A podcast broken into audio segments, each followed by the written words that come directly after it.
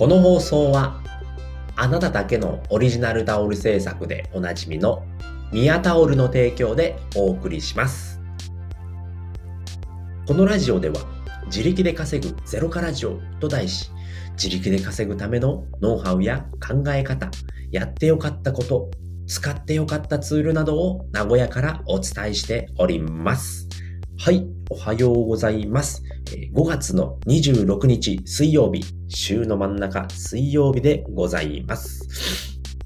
えー、今日の天気は晴れですね。今のところ、えー、青空見えて晴れているんですけれども、名古屋のお天気はお昼からえー、曇りになっていますね。また明日から雨で、まあ、梅雨空に戻ってしまうということで、ここ5日間ほどね、ずっと晴れで、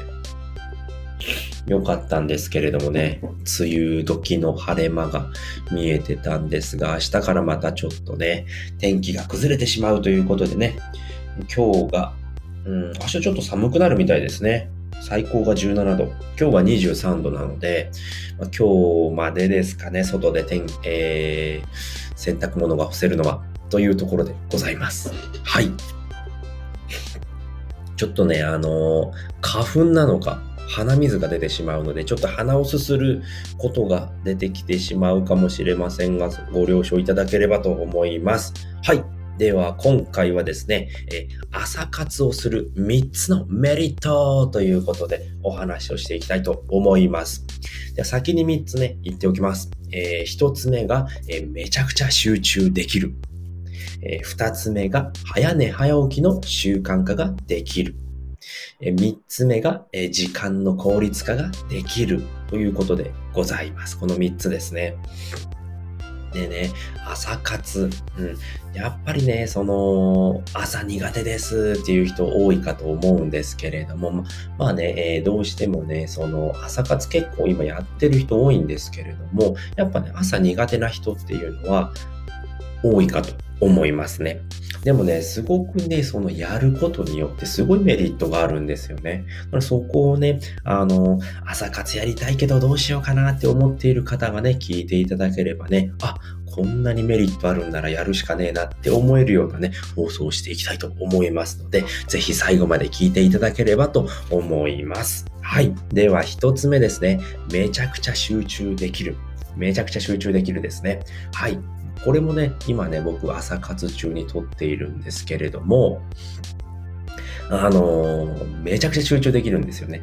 なぜかというとね、二つポイントがあるんですね。まず一つはですね、一人の時間が取れるっていうことなんですよね。まあ、朝早く起きることによって、まあ、家族はまだ寝てますよね。で、ちょっとね、あの、こんなね、音声を収録しているとうるさいんじゃないかって思うんですけれども、完全にね、あのね、扉を閉めてやっておりますので、一応ね、あの、奥さんの方にはね、確認取っておりますので、一応ね、あの、うるさいくないよっていうことでやらせていただいておりますけれども、まず一人の時間ができるっていうことですよね。これめちゃくちゃ集中できるんですよね。まあ、好きなことができるっていうのもありますし、うん。まあ、ツイートしたりですとか、まあ、こうやって音声を取ったり、まあ、ブログを書いたり、えー、全然ブログ書けてないんですけれども、まあ、自分のやりたいことができるんですね。だいたい僕は5時に起きて、えー、7時半ぐらいまでですね、すいません。えー、とやっているんですけれども、まあ、いろんなことができますので、いい時間だなということで、えー、本当に集中ができますので、一人でね、カタカタカタカタやっております。MacBook をカタカタやっておりますよ。で、二つ目はですね、脳がですね、すごくね、クリーンな状態なんですよね。朝一っていうのは、脳で、えー、っと、どんどんどんどん使うことによって、夜とかね、あの、集中できなくなってくるんですよ。やっぱ疲れてしまうので、なのでね、その一番疲れていない状態でいろんな作業をするっていうことはすごく集中できるんですね。で、脳っていうのはもう選択をするだけでも疲れてしまうんですよね。で、えっ、ー、と、起きている間っていうのはものすごく選択するっていうことが増えるんですよね。で、それをどんどんどんどんやっていって、夜になるとすごい疲れている状態で、えー、作業をやるよりも朝一番で朝活で作業をする方が効率が良くなるんですね。なのでそういったね、メリットもあるので、めちゃくちゃ集中できるんですよというお話でございました。では、二つ目ですね。えー、朝活をする三つのメリットの二つ目でございます。早寝早起きの習慣化ができます。これね、本当に習慣化できます。僕がね、ちょっとね、いつ頃からね、朝活を流行っていたのかなっていうのをね、そういえばね、忘れちゃってたんですけれども、ちょっと確認しますね。ほんとね、これね、もう今僕、半年ぐらいやってるのかな。もうね、完全に朝活の、えーと、なんていうのかな。うーん、朝活の習慣化はできているんですね。で、いつ頃、多分半年ぐらいやってるのかな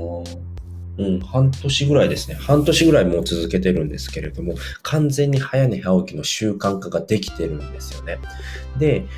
大体に人間っていうの、人っていうのは、えー、習慣化するのに大体2ヶ月ぐらい、60日ぐらいで習慣化しますよっていうふうに言われてるんですね。で、そのやることによっても、そのやることの難易度ですね。難易度か、難易度によっても変わってくるんですけれども、大体2ヶ月ぐらい続けると、えー、いろんなことができるようになりますよっていうことなんですよね。で、早寝早起きっていうのも、2ヶ月ぐらいあればできると思うんですね。僕はもう1週間ぐらいで、結構朝強いんですよね。で、なので1週間ぐらいでできるようになったんですね。で、やっぱり早寝早起きをするっていうのはすごく大事なことで、僕今10時に寝て5時に起きるっていう生活を半年間、今も続けていますね。だいたい半年ぐらい前からやってる。去年の10月、いや、もっとですね。もっとでした。8ヶ月ぐらいですね。8ヶ月ぐらいやってるんですけれども、もう土日もとかも関係なくなりましたね。必ず10時に寝れば5時には起きれるんですよね。だいたい僕は7時間ぐらい寝るとちょうどいいんですけれども、もう土日関係なく今はやっていますので、ね、今までだとね、やっぱ土日はお休みだからっていうので、昼まで寝たりっていうことをしていたんですけれども、やっぱそこもね、あの、朝活をやることによって、まあ、10時に寝て5時に起きるっていう習慣化が完璧にできるようになりましたね。うん、なのでね、えー、早寝早起きの習慣化、これすごい大事なことなので、まあ朝活をやるって決めれば、もうすぐ簡単にできるようになります。なので、だいたい2ヶ月をめどに、えー、苦手な方だともう少しかかるかもしれないんですけれども、2ヶ月やってもらえれば、えー、習慣化できると思いますので、僕は1週間で、ね習慣化できました。うん。一週間でね、もう眠たいなーっていうのはなくなりましたね。なので、だいたい7時間寝ると、僕はいい感じになるので、まあ、その辺もね、あの、やっていくうちに分かってくると思いますので、あの試行錯誤して、早寝早起き、大体、初めはまあ7時間から始めてみるのがいいのかなっていうのが思いましたね。大体僕ね、6時間、5時間とか6時間だったんですよね、ずっと睡眠時間が。で、朝活をやるようになってね、やっぱり調子も良くなってますので、だいたい7時間寝るといいなっていうのがわかるようになってきましたね。はい。では、朝活をする3つのメリット、3つ目ですね。え時間の効率化ができるということですね。これめちゃくちゃ良くないですか？やっぱりね、そのサラリーマンの人だったり、やっぱこうやって勉強をしようって思ってもなかなか時間がなくてできないよ。読書をしようと思ってるけど時間がなくてできないよっていうことをよく聞くんですけれども、時間の効率化がね、朝活をやることによってできるんですよね。僕もそうでした。やっぱ時間がなくて勉強できないとか言ってね、言い訳をしてやってなかったんですけれども、本読む時間もないとか言ってるんですけれども、時間ってめちゃくちゃあるんですよね。で、なんでできないのかっていうと、やっぱりね、そのね、あの、仕事をして帰ってきたらダラダラしたいっていうのがあるんですよね、人っていうのは。うん。まあ、テレビを見てダラダラしたい。ゲームをやりたい。ゲームをやってダラダラしたいっていうのがあるんですよね。で、僕もね、その、こういったね、朝活をする前っていうのを、よく考えてみたら、えっ、ー、と、めちゃくちゃそういう時間ばっかだったんですよね。その仕事から帰ってきて、まあ5時、6時に帰ってきて、何をするのかっていうと、テレビを見るかゲームをするかしかなかったんですよね。それをやっていたらやっぱ時間ないですよね。それをやって、えっ、ー、と、11時頃にお風呂に入って、んで、その寝る準備をして12時に寝るとか、そんな生活をしていたんですよね。もう11時とかだとね、奥さんも寝ちゃってましてね、まあ、一人の時間になるんですけれども、やっぱり脳が疲れてるんですよね。その時間にやってもね、効率よくできないんですよね。うん。なので、その時間をもう睡眠時間に当てようっていうことで、時間の効率化をしたわけですよね。12時に寝ているのを10時に寝るっていうと2時間睡眠時間が取れるわけですよね。その分早く起きればいいじゃないかっていうことに気づいたわけですよね。なのでその時間の効率化もできるんですよね。朝活をすることによって。その生活をするようになっても5時に起きてそこから作業するっていうことができるようになるわけですよね。脳の効率化もできるし、時間の効率化もできるし、もうめちゃくちゃいいこと尽くしなんですよね。なのでね、もう朝活めちゃくちゃあの、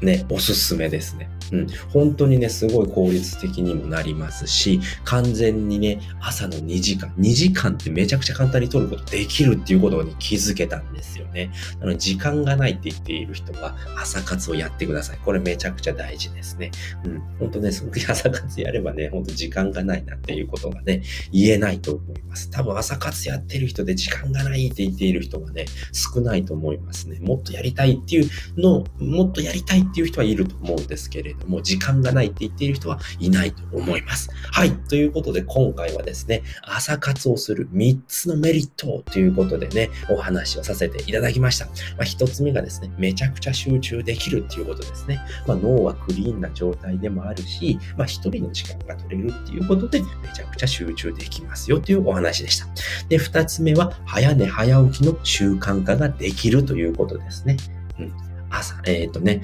えー、まあ、朝活っていうぐらいですからね、朝早く起きないとできないわけですから、早寝早起きの習慣化ができるんですね。でもね、これ曜日関係なくできるようになるので、ぜひね、まず2ヶ月チャレンジしてみてください。人の習慣化できるね、時間っていうのはだいたいね、60日と言われ、66日だったかなっていうふうに言われているので、まず2ヶ月頑張りましょうっていうことですね。で、3つ目はですね、時間の効率化ができるということですね。時間がない、時間がない、忙しくて、えー、そういったね、勉強ができないっていう方はですね、まずね、時間を見直しましょう。えっ、ー、と、まあ、夜遅い時間っていうのはね、どうしてもだらけてるんですよね。そこを睡眠時間に当てて、朝早く起きて朝活をやりましょうということでございました。はい。ということで今回はね、この辺りで終わりたいと思います。で、合わせて聞きたいということでですね、過去回にですね、朝活をするための3つのコツっていうお話もしておりますので、まあ、朝活するためにはね、こういう3つのことをやってもらえれば、朝活完璧にできますっていうことをお話ししておりますので、ぜひそちらもね、参考にしていただければ、朝活をできるようになりますので、でこんなメリットがあって、あ、こうやってやればできるんだなっていうことがわかりますので、ぜひそちらも聞いていただければなと思います。はい、ということで今回はこの辺りで終わりたいと思います。えー、今回聞いていただいてよかったな、楽しかったな、また聞きたいなと思った方は、ぜひいいね、コメント、えー、フォローしていただけるとめちゃくちゃ喜びますので、ぜひよろしくお願いいたします。はい。ということで、今回はこの辺りで終わりたいと思います。最後まで聞いていただいてありがとうございました。バイバーイ。